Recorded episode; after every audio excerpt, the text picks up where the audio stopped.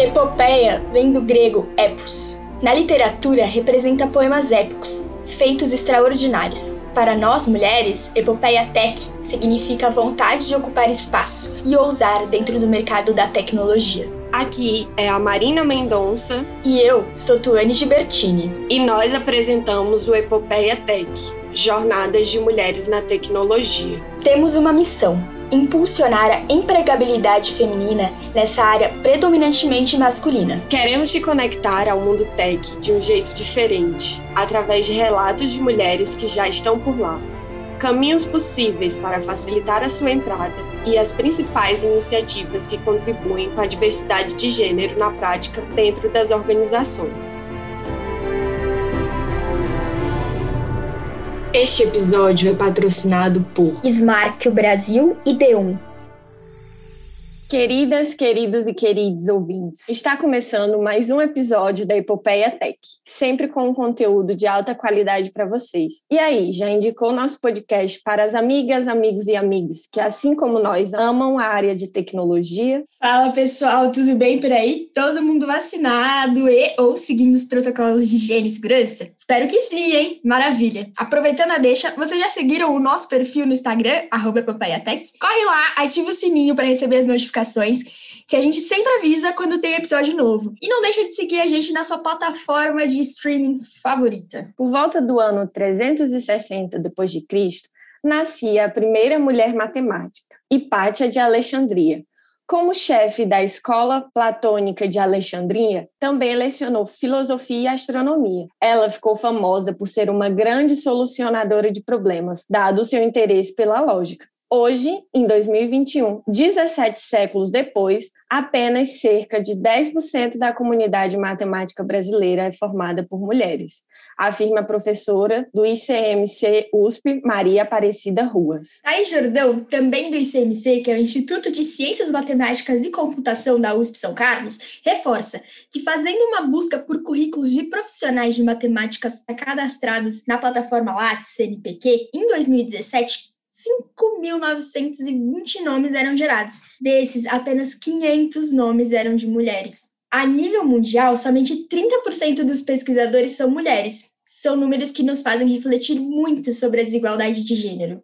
É verdade, mas estamos na luta para mudar esses números e conquistar cada vez mais espaço. Olha só esses grandes exemplos de mulheres na ciência. Maria Laura Mouzinho Leite Lopes foi a primeira doutora em matemática do Brasil e a primeira mulher a se tornar membro titular da Academia Brasileira de Ciências em 1951. Já na América Latina, a matemática argentina Alicia Dinkenstein, professora da Universidade de Buenos Aires, e vice-presidente da União Matemática Internacional, foi uma das vencedoras do For Women in Science 2021. Esse prêmio é oferecido pela Fundação L'Oréal Paris e Unesco como forma de apoiar e reconhecer grandes nomes da pesquisa científica. E tem brasileiras ganhando esse prêmio também, hein, gente?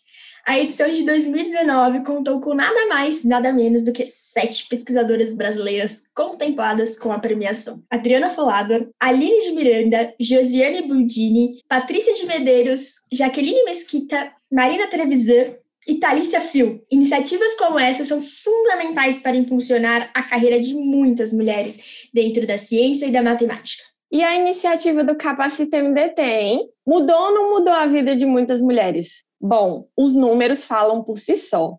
Até hoje foram 76 mulheres recolocadas, tanto dentro da Smart UD1 quanto em outras empresas. E esse número continua crescendo, sinal de que a iniciativa continua dando muitos frutos, né? E um deles está aqui hoje com a gente. Ela é de São Paulo, tem 29 anos e é formada em comunicação social. Ama livro, danças e cultura de modo geral. Atualmente estuda estatística e foi contratada pela Smart D1 como analista de QA. Hoje quem está aqui com a gente é a Daiane Cardoso. Seja bem-vinda, Daiane. Seja super bem-vinda, Daiane. É um prazer imenso ter você aqui com a gente hoje. Obrigada, gente. O prazer é todo meu. Estou muito feliz de estar aqui hoje e de compartilhar um pouco da minha história com vocês. E para abrir esse nosso bate-papo, eu queria que você contasse um pouco para a gente sobre você e a sua epopeia para entrar no mundo de tecnologia. Pode ser, Dai? Pode sim. Então, é, a minha história com a tecnologia acho que começa desde muito cedo, quando eu era criança. Eu sou do interior de São Paulo, de uma cidade chamada Cedral, que é uma cidade bem pequena. Hoje em dia tem uns 9 mil habitantes. Quando eu saí de lá eram 7.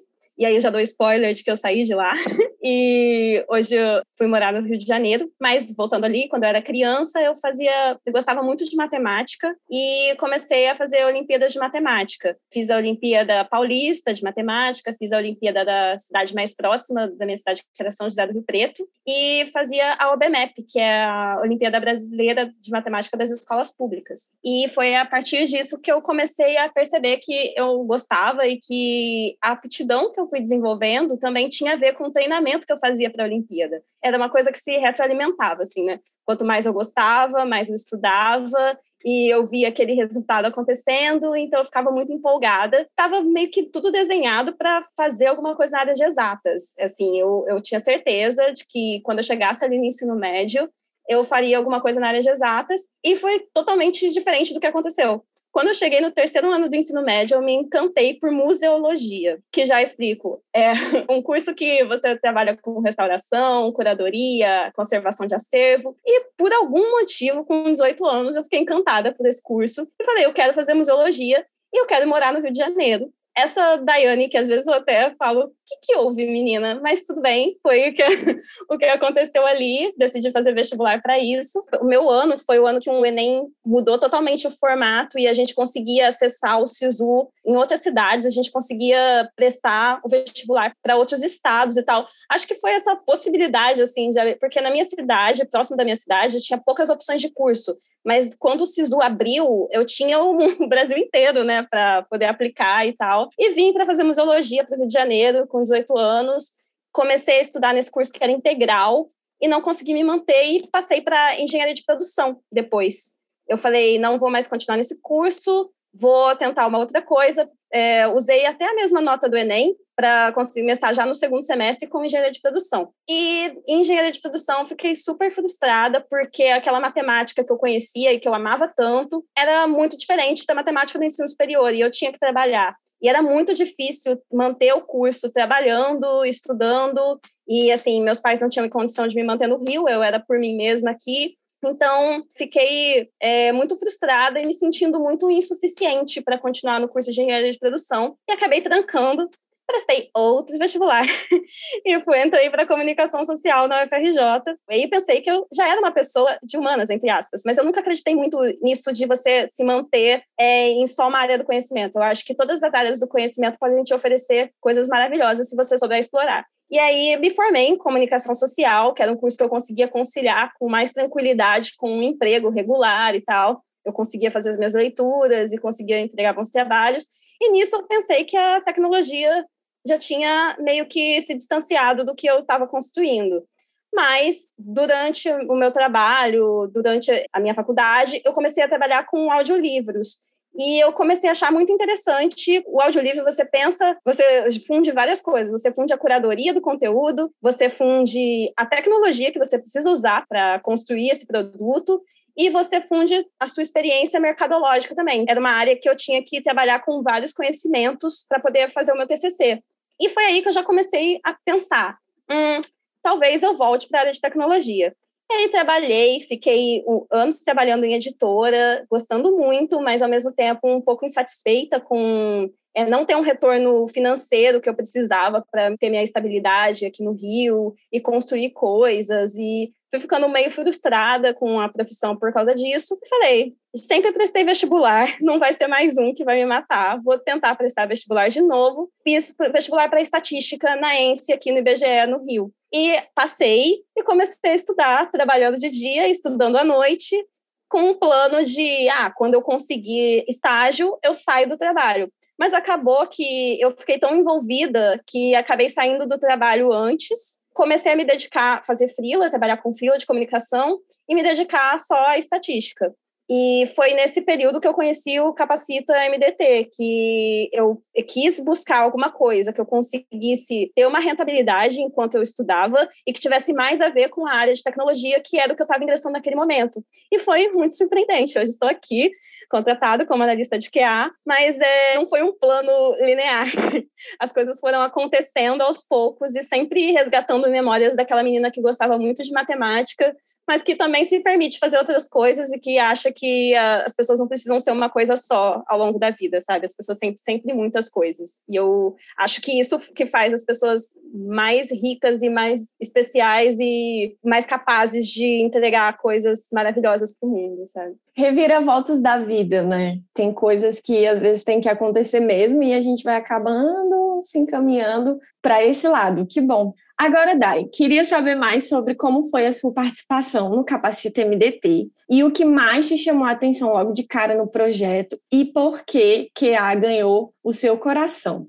Ai, então, eu não ia me inscrever especificamente nesse curso. Eu sempre gostei muito de fazer curso, especialmente curso online, porque eu conseguia fazer no meu ritmo, conseguia fazer as coisas assim um pouco de uma forma mais pausada, encaixada na minha rotina. E com a pandemia a gente teve uma explosão assim da quantidade de cursos que eram oferecidos online. A questão também de fazer no meu ritmo é que às vezes o meu ritmo era nenhum. E eu acabava deixando todos esses cursos de lado, fazia uma grande lista de coisas para fazer. E eu estava num grupo e alguém enviou o link e eu achei super interessante a possibilidade de trabalhar com inteligência artificial, que é uma coisa que eu já estava assim buscando por causa da estatística, porque hoje em dia a grande parte das pessoas que se formam em estatística acabam indo para a área de data science e acabam trabalhando também com machine learning, com inteligência artificial. E eu já estava um pouco flertando com essa possibilidade e ter ali um link daquele curso foi incrível para mim. Me inscrevi e talvez fosse um dos cursos que eu também deixasse naquela minha grande lista de coisas a fazer.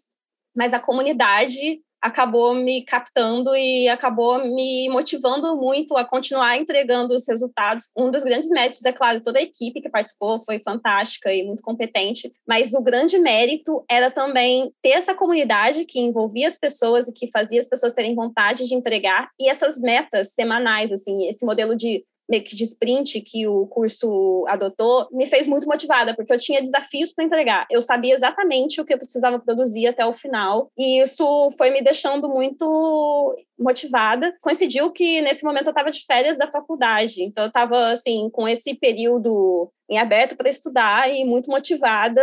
E foi uma grande receita de sucesso que eu acho que funcionou para muita gente. Eu fui uma dessas pessoas das quais funcionou. E a ideia de construir um bot do zero também é multidisciplinar. Então, eu tinha ali que fazer o, tudo, claro, a gente fez da, nossa maneira, tinha muitas coisas para desenvolver ainda, mas com os recursos que a gente teve naquele momento, a gente tinha que fazer o X, a gente tinha que pensar em personas, que era uma coisa que eu gosto de fazer, e ao mesmo tempo também a programação, tem esse contato de desenvolver a lógica, e conhecer o Alto, que é uma plataforma fascinante, assim, que você consegue programar com muita facilidade a usabilidade, também entender como aquela ferramenta foi construída, porque eu sou muito curiosa. Foi incrível. E como eu cheguei no QA, foi pensar, eu não conhecia QA, não fazia ideia de como funcionava, do que que era, para que servia. O QA para mim foi a mesma coisa da museologia para muita gente, que você conhece pessoas, a maioria das pessoas não conhece. Então é sempre assim, mas o que que é isso? QA é a mesma coisa para mim. Eu era a pessoa que perguntaria: mas o que, que é isso? E eu só descobri durante o Capacita que era uma coisa muito parecida com o que eu fazia também na editora, por exemplo. Mesmo que eu trabalhasse com livros, meu material ali eram os livros que eu estava trabalhando, que eu estava produzindo, mas o que há, de certa forma, em outro nível, é você trabalhar também com a qualidade daquele produto. E era o que eu fazia já há muito tempo, você procurar ali oferecer o melhor serviço possível para o seu cliente pensando no cliente, na mediação que você vai fazer entre uma ideia brilhante ali e um produto final, porque eu vejo muitas analogias, assim, muitas coisas parecidas, porque o livro, por exemplo, tem muita gente que acha que um manuscrito é um livro final. E elas não têm ideia do processo gigantesco que existe para chegar num livro. Assim como uma feature não vai ser necessariamente uma coisa que você vai entregar para o cliente, porque você precisa de todo um processo de qualidade, você precisa de todo um desenho ali, você vai os testes, eles qualificam muito o que você vai entregar para o seu cliente. E eu comecei a achar isso fascinante e saber que nessa área eu ia precisar sim da programação, eu ia precisar da programação para pensar numa automação eficiente, mas eu ia precisar também usar o meu senso crítico e usar a minha experiência para pensar numa boa entrega para o cliente, que era uma coisa que eu já tenho feito há pelo menos uns sete anos da minha vida, assim, todos os dias. E aí eu fiquei muito animada, porque casava uma coisa que eu já faço com uma coisa completamente nova e que eu poderia explorar e crescer bastante. E foi aí que, no Capacita em si, eu fiquei na mentoria da Gabi, que é maravilhosa e, e uma pessoa de UX super é, inspiradora, mas eu acabei, assim, flertando também com a mentoria da Bruna Gerage, que começou a oferecer, assim, um pouco mais de doses de QA para gente, e ela acabou me captando por ser uma pessoa maravilhosa, que tem muito conhecimento, mas também por me oferecer uma área, uma nova profissão, uma nova perspectiva, e isso foi, assim, eu digo isso sempre para ela e repito agora que foi uma mudança de vida, uma mudança incrível, assim, o que ela conseguiu fazer na minha vida. Dai, agora que você já falou um pouquinho sobre como foi que a ganhou seu coração, como que você se viu ali querendo entrar nessa área, eu queria saber mais um pouquinho o que é esse Quality Insurance, acho que é isso que fala, popularmente conhecido como QA, e qual que é a importância dessa área para o negócio? Explica aqui para gente. Sim, a sigla é Quality Assurance e você tem a rigor, né? Seria a garantia da qualidade, o que é uma coisa bem pesada, né? Se você pensar assim, a pessoa que garante.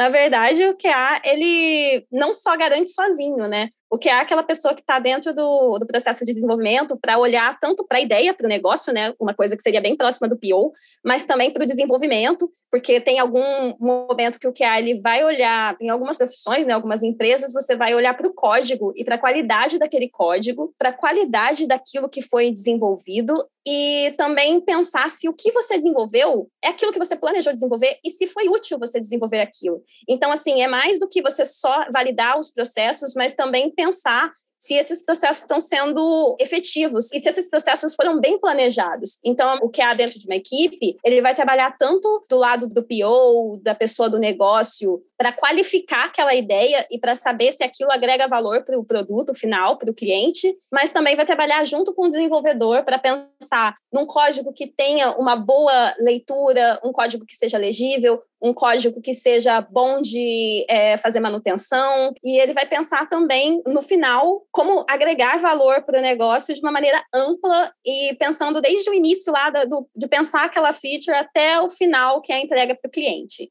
Então, a gente não trabalha só com testes, a gente trabalha com os testes, sim, né, para validar aquilo que foi feito, mas também pensando se aquilo que foi feito é preciso ser feito, sabe? É pensar se é necessário fazer aquilo realmente. Então, pensar em processos de qualidade é uma coisa bem ampla e isso também é delicado porque para você é, comunicar com uma grande equipe e que entenda o valor que você está fazendo sem parecer um juiz porque você não está lá para arbitrar sobre o que as pessoas estão fazendo, se elas estão fazendo certo ou errado, você está lá para cooperar e para fazer com que o time acredite que a qualidade é importante.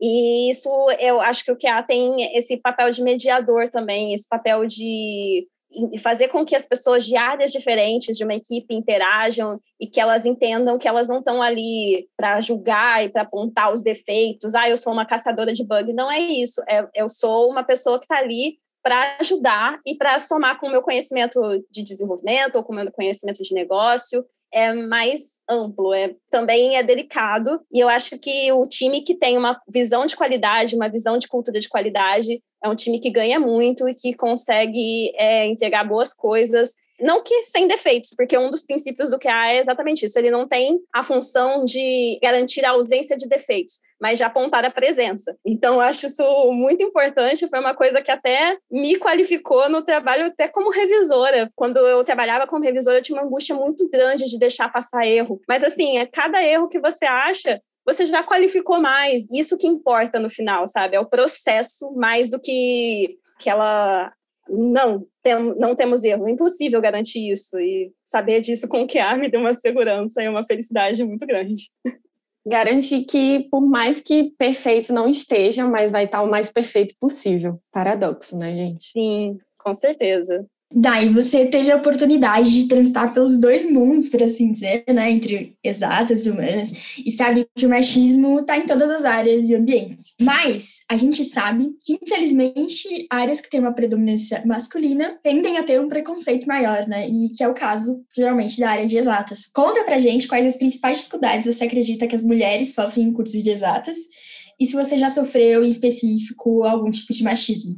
Então, eu realmente acredito que o machismo está tão estrutural na nossa sociedade que é muito difícil até de distinguir o que o que não seja machista e de conseguir ponderar as coisas para pensar também uma coisa construtiva de como a gente age a partir disso e apesar disso, né?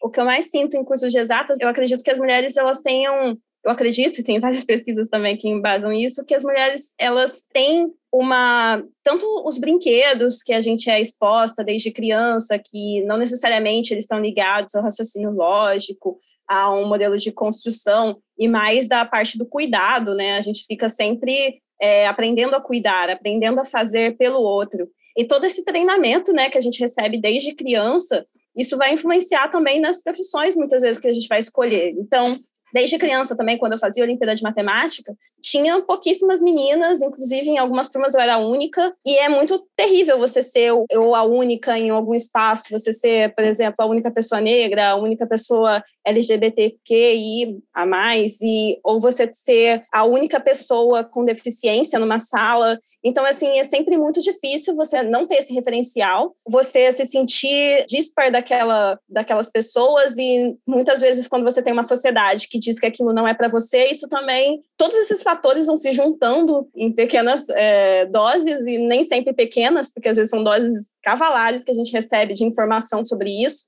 de que mulher deve agir de uma certa forma e de que homens devem agir de outra. Então, isso eu acredito que influencia muito.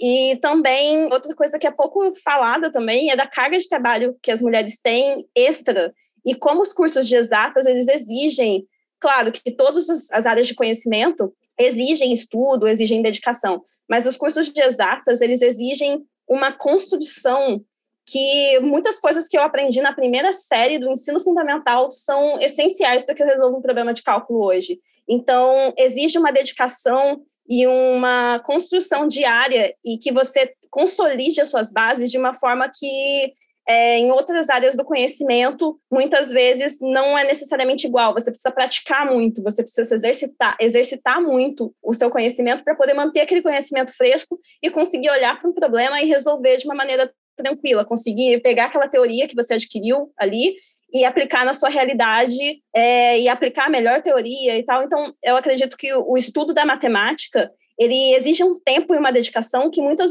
vezes mulheres na nossa sociedade não têm porque elas estão cuidando de maridos, elas estão cuidando de filhos, elas estão cuidando de um sobrinho, elas estão sempre cuidando de outras pessoas, e esse trabalho invisível faz com que esses homens que conseguem galgar grandes postos na matemática nem sintam que esse trabalho está sendo feito porque isso é dado para eles. Então, é admissível que um homem não saiba cozinhar, ou que ele não saiba limpar, ou que ele não saiba cuidar de outra pessoa, enquanto as mulheres são muito mais pressionadas e impelidas pelas famílias a fazerem isso. E esse tempo todo desse trabalho invisível e não remunerado, você não vai dedicar à matemática, por exemplo. Eu tive o privilégio de sempre ter ali, por exemplo, a minha mãe, minha mãe era dona de casa, então a vida toda eu tive, assim, durante a minha infância, tive uma infância muito privilegiada e uma adolescência muito privilegiada de ter a minha mãe ali comigo, então eu não tinha nenhum trabalho. A minha mãe nunca exigiu que eu fizesse atividades domésticas. Minha família sempre disse: você tem que estudar, estudar é o seu foco. E foi isso que eu fiz, então é, foi muito natural que eu me destacasse. Se você pensar que outras tantas meninas não têm essa mesma oportunidade de poderem estudar integralmente se dedicarem a isso. E eu consegui perceber isso na fase da minha vida em que eu tive que trabalhar e estudar. E quando eu tentei engenharia de produção, foi dificílimo, porque eu não conseguia acompanhar, eu não conseguia estudar. E eu lembro muito de que eu fiz uma prova, uma, a primeira prova de cálculo. Quando eu olhei para minha prova, não tinha nada a ver com o gabarito do professor. E quando eu fui conversar com esse professor, ele falou: talvez você deva fazer um curso de humanas. E eu entendi aquilo com um conselho positivo, como se ele quisesse o meu bem. E, na verdade, hoje, olhando para trás, talvez ele realmente quisesse. Na cabeça dele, a forma de resolver essa situação e de que eu conseguisse ter um destaque e conseguir me posicionar, assim, na minha graduação, ter uma graduação é, na vida, foi me dar esse conselho. Mas hoje eu vejo como a gente é pouco cuidadoso com mulheres que têm filhos, com mulheres que têm outras coisas por fazer e a gente tenta ficar mirando num modelo de excelência que muitas vezes nem existe. É uma excelência que, não, temos que manter os cursos em universidades. Eu sempre tive o privilégio também de cursar universidades públicas e dentro das universidades públicas tem essa cultura da excelência, de sermos os melhores e muitas vezes a gente ignora que ser o melhor na nossa sociedade exige muito trabalho e muitas vezes não remunerado e muitas vezes esse trabalho é feito por mulheres. E por isso, por exemplo, em estatística, no vestibular que eu fiz, eu acho que na minha sala entraram quatro mulheres mulheres para 60 homens. É, hoje ainda tem-se uma necessidade de transformar esse cenário, e eu vejo que tem muita gente empenhada para isso, mas primeiro de ter consciência do que é excelência e o que, que a gente quer que seja a nossa sociedade do futuro, porque a gente tem tanta tecnologia, a gente tem tanto avanço, tão pouco olhar para o ser humano, tão pouco serviço ao ser humano, porque afinal, acho que a tecnologia serve exatamente para isso. A gente não pode ter tecnologia por tecnologia, mas tecnologia para servir as pessoas e quaisquer pessoas, com a identidade que elas têm, com o gênero que elas têm. E é isso. Cara, Dai, a sua história, assim, ela é, é muito, muito poderosa, né? E acho que principalmente esse momento que você fala aí desse professor, de que você acreditou que era um conselho bondoso, mas que na verdade, quando a gente olha, é um machismo estrutural, um machismo velado, que talvez nem ele tivesse noção que ele estivesse praticando, né? Mas, enfim das contas, é isso. Eu fiz, eu cursei uma faculdade de humanas, mas eu tinha bastante amizade com, as, com uma galera de exatas, inclusive as meninas, né, da engenharia, enfim. E era bizarro, parecia que era outro planeta. Não sei se você vai se identificar, ou a própria Marina também, que não era de humanas, assim, mas eu ouvia relatos não só de meninas que eram desencorajadas, mas como um ambiente completamente hostil, do tipo, professor, professor doutor, né? Professor doutor de universidade pública, que devia ser uma pessoa digníssima, falando que como que ele ia dar aula e se as meninas iam com aqueles shorts, como que ele ia prestar atenção no que ele estava falando, se as meninas estavam com aqueles shorts. Em Bauru, uma cidade que faz mais de 30 graus todos os dias. E aí o cara tava reclamando das meninas de shorts dentro da sala de aula. Não importa se fosse também Alasca, ele não tinha que reclamar, né? Mas eu acho que é um ambiente realmente muito hostil. E isso reflete em, em tantas coisas, né? Só nas exatas, né? Na tecnologia, que geralmente tem uma grande carga de exatas. E até estigmatiza, porque muita gente não sabe que tem parte da tecnologia que não tem exatas. E afasta muito, muito, muito mais mulheres nesse caminho. E muito mais pessoas também que não tiveram tanta condição de ter uma base sólida. Principalmente as pessoas que vêm ali da escola pública, né? É um rolê muito estrutural, é um rolê que a gente olha e vai dar um trabalho pra gente conseguir conseguir que as coisas mudem, né?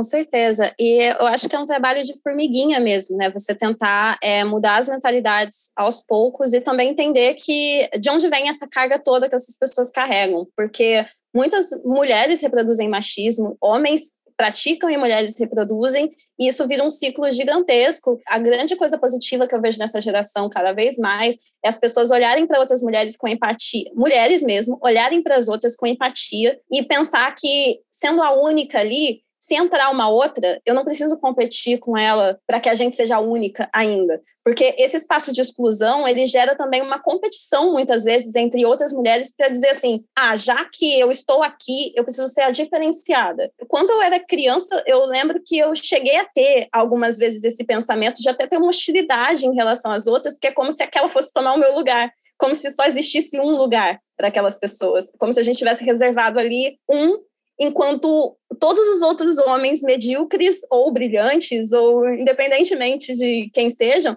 estavam ali no próprio espaço. Então, assim, eu não posso ser medíocre, eu tenho que ser brilhante para que o meu espaço seja garantido. Isso é muito injusto, isso é muito doloroso, sabe? A gente tem que ensinar as meninas de que, claro, a gente sempre quer excelência, todo mundo está tentando ali fazer o melhor de si, mas que homens medíocres estão aí tendo vidas muito boas.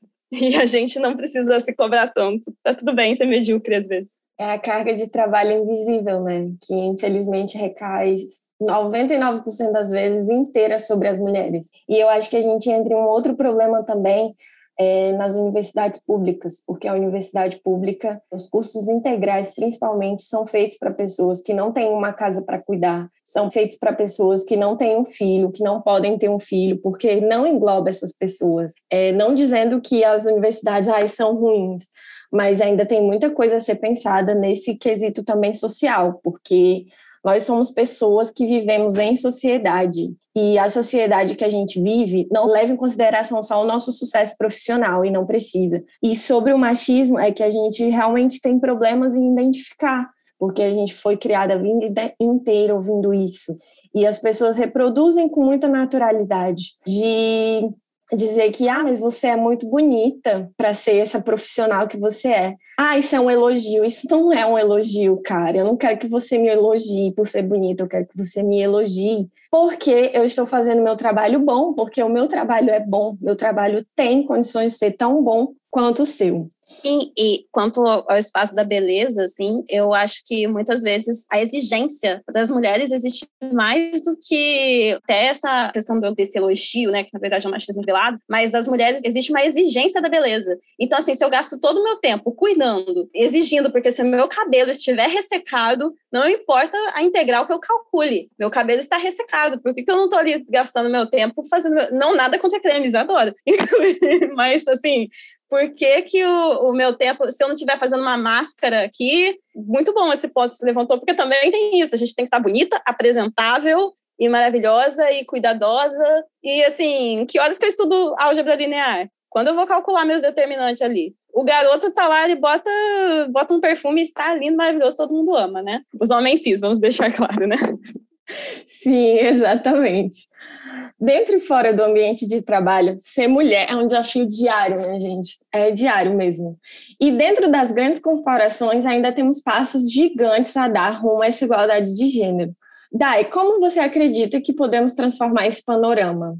Eu acho que, principalmente tendo empatia, estimulando mulheres, principalmente meninas, a estudarem matemática e porque eu vou muito para a área da matemática, não necessariamente para trabalhar com tecnologia, você tem aqui para essa área. Você pode trabalhar, explorar a tecnologia dos mais diversas formas, mas eu falo da matemática como uma bandeira mesmo, porque como ela é tão depreciada e tem sido tão depreciada ao longo do tempo e negada para as meninas, eu acho muito importante que fortalecer desde o início ali, fazer com que a matemática seja integrada ao que você aprende e fazer com que as pessoas gostem de fazer isso e entender que essa matemática ela não é difícil, ela não é um código indecifrável para poucas pessoas. Ela é a base para muitas coisas que a gente faz, então é importante a gente conhecer para não ser só usuário, para não ser só reprodutor de um conhecimento, mas conseguir produzir conhecimento de verdade. Tem um canal que eu gosto muito, que é a Programação Dinâmica, de um casal, é o Alisson Paz e a Kizzy Terra, e eles são brilhantes, têm uma trajetória incrível, e eles falam muito sobre a matemática e como a matemática embasa as tecnologias, e não é assim amanhã que eu vou dominar todas as técnicas, mas assim, se eu for colocando aos pouquinhos a matemática na minha vida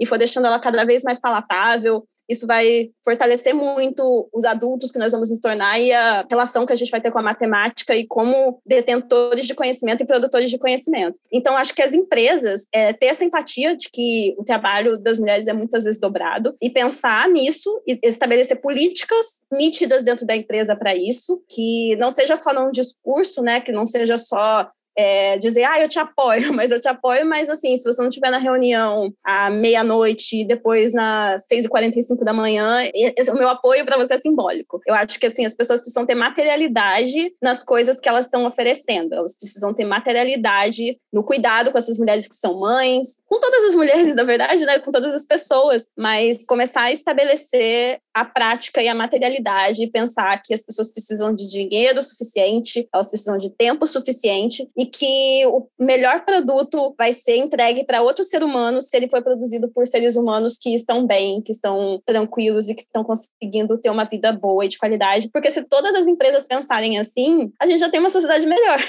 Porque se todas as empresas estão contratando grupos de pessoas já pensarem no bem-estar, elas já estão atendendo uma demanda da sociedade e as pessoas mais felizes, mais satisfeitas, elas até pensando do lado do consumo, elas vão consumir mais, elas vão ter mais acessos e não, não faz nem sentido você manter um abismo social gigantesco, até porque a gente caminhando para uma evolução da inteligência artificial cada vez mais predominante e, e atingindo várias setores da sociedade, a gente vai ter uma falta de empregos em algumas áreas que hoje são conhecidas, que a gente vai precisar pensar em é, estabelecer uma renda básica, em estabelecer como as outras pessoas vão continuar existindo, porque elas têm direito de existir, sem necessariamente que o trabalho delas seja extremamente produtivo para esse ramo de inteligência artificial. Isso eu estou meio que plagiando um pensamento do Kai Fu Lee, que tem um livro que foi publicado no Brasil como Inteligência Artificial, pela editora Globo, e ele fala muito de estratégias que as empresas e as pessoas vão ter que adotar para poder é, garantir com que a sociedade fique saudável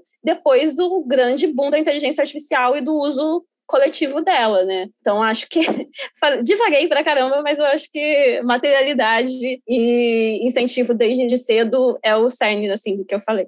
Mas está tudo interligado também, se a gente parar para pensar, porque já está havendo uma revolução é, com essa entrada dessa tecnologia. As profissões já estão mudando, as pessoas que se formaram em coisas nos últimos cinco anos já se tornaram profissões até defasadas, ultrapassadas, e essas coisas têm que ser pensadas também, porque não é só eu ir trabalhar com tecnologia, porque tem pessoas que não têm acesso, não vão ter acesso, porque a gente não tem como ter acesso para todo mundo, por conta do modelo que a gente vive, inclusive politicamente, economicamente falando, e isso vai ter que ser levado em conta. Então, é, eu acho que essa é, multidisciplinaridade é uma coisa muito importante. Dai, você já passou por muita coisa, como a gente pode ver aqui nessa pequena conversa. E eu queria saber quais são os planos da Dai do futuro, onde você quer chegar. Então, pessoalmente, eu planejo também ficar sempre estudando, sempre ter uma coisa nova para estudar, sempre ter uma coisa nova para aprender. Eu adoro dançar, eu adoro aprender coisas novas, idiomas novos. Então, é uma coisa que eu sempre planejo no âmbito pessoal, viajar, conhecer outros lugares, porque eu nunca saí do Brasil. E eu quero muito conhecer outro país, eh, talvez assim, até um dia morar fora. E profissionalmente eu quero continuar sendo uma pessoa sempre focada em qualidade eu gosto muito de QA e eu quero continuar mantendo o QA na minha vida e essa visão de qualidade que o QA proporciona. E eu quero também desenvolver a minha parte de estatística e trabalhar um dia, talvez, como, como engenharia de dados, como analista de dados ou qualquer coisa de dados que tenha na sua frente, porque eu gosto muito da parte de negócio também, eu gosto muito de usar os dados para mudar estratégias, para pensar estratégias novas e pensar em melhorar de novo a vida das pessoas. Porque para mim o grande foco é chegar lá no, na frente, ser uma pessoa velhinha, esse é outro plano, ficar velhinha no Brasil, pensar que eu é, consegui interferir positivamente na vida das pessoas com o meu trabalho e com as coisas que eu produzo. Então é isso que eu tenho para o futuro, ser uma velhinha muito estudiosa e viajar. É o sonho do jovem, né? Poder aposentar e ter sanidade e corpo ainda para aproveitar minimamente a vida, né? Eu queria que você deixasse um recado para as mulheres que amam exatas, mas que ainda não têm o incentivo necessário e que, na verdade, na vida foram muitas vezes desencorajadas, assim como você foi a seguir a área, e porque você acha que elas devem persistir. Gente, é fácil, só demora. O meu recado é não se deixe abater por demorar vai demorar, mas vai dar tudo certo. Eu tô aqui se eu consigo, você consegue também. Eu não tenho nada de especial, não tem nenhuma luz na minha cabeça.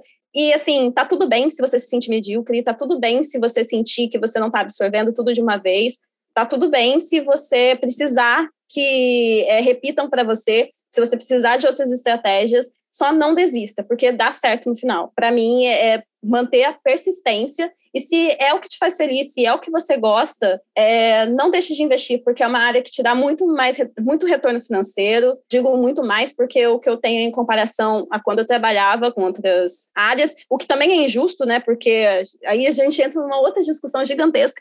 Mas assim, sobre exatas especificamente, é uma área que vai te dar retorno. Então, assim, não desista, porque vai dar certo. E você só precisa de persistência e de entender que todas as pessoas são iguais e que elas têm condições iguais de chegar ao objetivo e que a excelência ela não é uma. É, você pode ser excelente em diversos níveis e servir aos propósitos, porque muitas vezes também pessoas que são consideradas é, incríveis, elas não têm um retorno social tão relevante e para mim o mais importante é você fazer coisas que façam sentido para você e para os outros. Então, assim, para mim é não desista, continue e não desista e continue, continue a nadar, como, né, do, usando aqui uma citação de Procurando Nemo.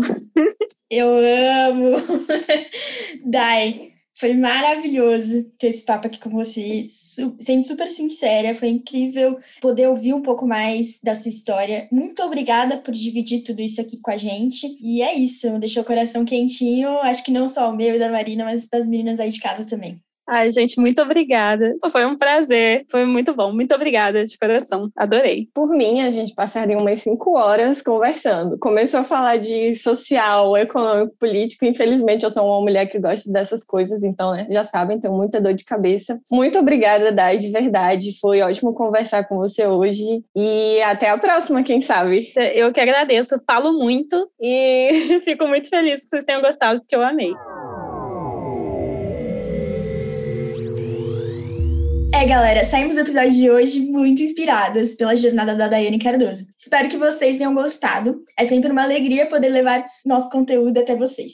Mas não vamos finalizar assim antes de deixar as dicas que vocês sempre pedem. E a Dai Cardoso voltou rapidinho para dar uma dica excelente de uma comunidade. Fala aí, Dai. Gente, eu faço parte de uma comunidade chamada IU Girls Brasil, que é uma comunidade que visa estimular mulheres na tecnologia e principalmente nas áreas de inteligência artificial. E também trazer para a comunidade mulheres que já trabalham com isso e que possam inspirar outras para fazerem o mesmo. A comunidade ela promove meetups, ela promove workshops de, por exemplo, Python, machine learning, com pessoas que já estão no mercado e que já têm posições consolidadas. Promove também grupos quinzenais de encontros de inglês, clube do livro. E a gente sempre está tentando mostrar para as outras pessoas o quanto as mulheres também podem trabalhar com inteligência artificial e que não só também, como elas estão sendo os grandes nomes da inteligência artificial e são mulheres inspiradoras. Nós temos na comunidade pessoas de vários níveis, né, de níveis diferentes de conhecimento, mas todas elas conseguem fazer trocas muito positivas. A gente tem um grupo no Telegram e também também fazemos algumas chamadas nas nossas redes sociais para que as pessoas possam compartilhar artigos nos blogs. A gente faz entrevistas também. Nós temos uma coluna chamada Café com Rose e que em breve também vai ser um podcast. Então a gente tem várias iniciativas que todo mundo pode participar, independentemente da sua idade, independentemente da sua condição social e de quem você seja. Todas essas mulheres são muito bem-vindas. E você pode entrar no nosso grupo no Telegram e seguir a gente nas redes sociais para saber mais sobre as nossas iniciativas. Vai ser sempre muito bem-vinda. A gente vai adorar ter essa colaboração. Muito obrigada. Fala da especialista. Olá, pessoal, tudo bom? Meu nome é Clara Corrêa e eu sou consultora de implementação em QA dentro da Smart Deon.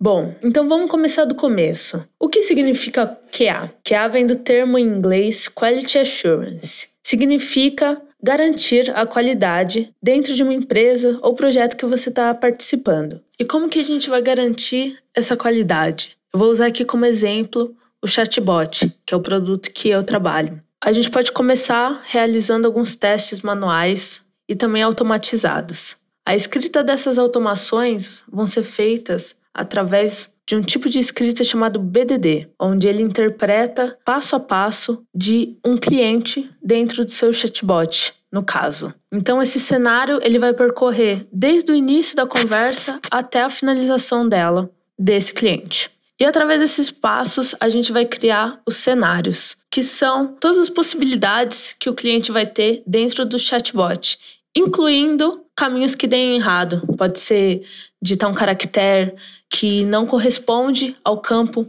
que você pediu, ou coisa do tipo. Então, em primeiro momento, é isso. A gente vai mapear e buscar por bugs, erros e falhas dentro do nosso desenvolvimento. Então, nesse primeiro momento, o papel do QA é reter possíveis bugs que possam ir para a produção, né? Que, é o, que não é o que a gente quer, que os clientes encontrem os bugs. A gente tem que ser essa rede de proteção antes do cliente. Mas não é só isso. A partir desses testes, a gente consegue gerar uma documentação com evidências e métricas de como que foi aquele projeto que a gente realizou. E com isso a gente pode estar tá levando para futuras melhorias, para reuniões de refinamento, para tratar coisas que talvez sejam interessantes, que a gente pode estar tá analisando através daqueles testes que a gente fez em primeiro momento. Então o QA ele sai da posição de só tester e caça-bugs para atuar em todas as etapas de desenvolvimento. O que isso significa? O profissional de QA traz a cultura de qualidade para o time. Não é só o profissional de QA que vai estar tá testando o bot. Os desenvolvedores também fazem testes unitários, por exemplo. O ideal é que, através da cultura de qualidade, todos que estejam atuando junto com o profissional de QA, seja o desenvolvedor, o ex, PO, eles também possam saber as responsabilidades deles dentro do processo de qualidade. Que o processo de qualidade não é feito só pelo QA, ele é feito pelo time todo.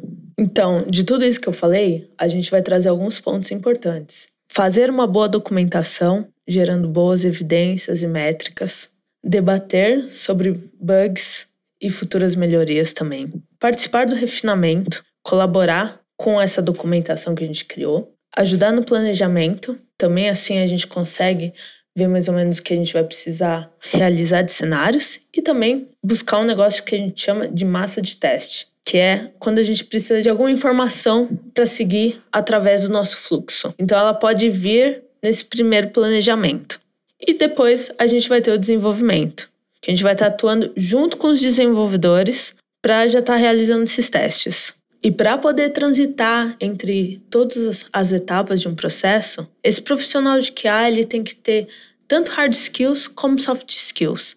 O que isso significa? Skills são habilidades. Então, hard skill, em primeiro momento, são habilidades técnicas, habilidades que a gente pode estar aprendendo é, num curso, ou na faculdade, ou por conta mesmo, né? O que seria soft skills? Seriam habilidades interpessoais, como por exemplo a empatia. Cada dia mais vem crescendo o número de profissionais de QA no mercado de trabalho. Por que, que isso está acontecendo? Aos poucos as empresas estão vendo a importância da qualidade no seu produto, que é muito mais fácil um profissional dentro do nosso time estar tá encontrando essas falhas do que um cliente. A gente vive numa era de compartilhamento, de internet, onde é muito fácil você demonstrar sua insatisfação. E isso pode gerar um dano assim muito grande financeiro ou para a imagem mesmo da empresa, né? Dependendo da gravidade daquele erro. Então é uma coisa que se torna muito arriscado. Pode ser facilmente solucionado, que é tendo um profissional de QA dentro do seu time, dentro da sua empresa. Profissional de QA que vai estar tá buscando apresentar a qualidade para o time, fazer o time trabalhar em prol dela e conseguir reter o máximo de bugs, falhas e erros que puder. Fala da recrutadora. Oi, pessoal. Hoje eu queria dar algumas dicas sobre o processo seletivo online. Algumas empresas estão utilizando do vídeo currículo para que eles conheçam os candidatos além de somente o currículo escrito. Então é uma prática que é bem comum. Então tem algumas empresas que pedem para que a pessoa mande algum vídeo com algum determinado tempo e tem outras que mandam um roteiro pedindo para que nesse vídeo contemple todos aqueles temas. Então, nessa etapa é muito importante que a pessoa esteja bem consciente consciente do que ela vai querer gravar, que ela treine, que ela consiga estar em um ambiente tranquilo para fazer esse vídeo.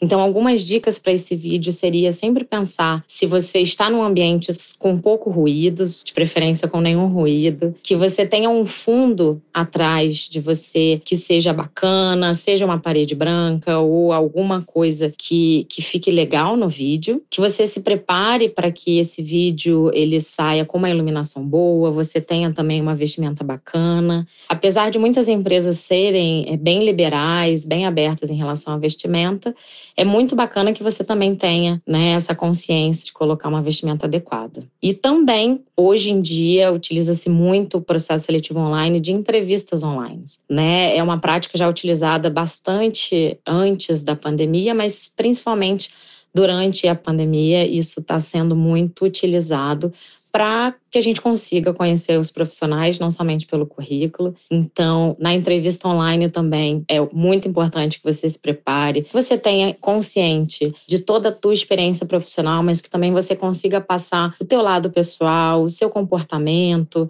porque muitas empresas fazem entrevistas não só presencial, mas também online, tentando identificar, né, se você vai ter o fit cultural com aquela empresa, se você tem os comportamentos esperados para aquela empresa.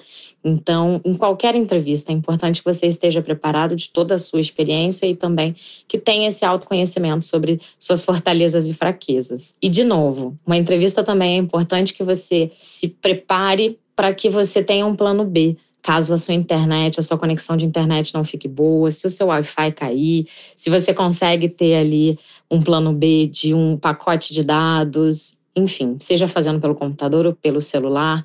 Testar a ferramenta antes do momento da entrevista também é bem importante para que você tente prevenir de, de possíveis imprevistos que aconteçam. E também, super importante, a pontualidade. Numa entrevista online você não tem né, a desculpa do, do trânsito, então é bem importante que você consiga ser pontual. Imprevistos acontecem, mas tenha sempre em mãos o e-mail do recrutador ou o telefone para você avisar se acontecer algum imprevisto, já solicitando um reagendamento, mas são pequenos detalhes que podem te ajudar a ser bem sucedido nessa entrevista.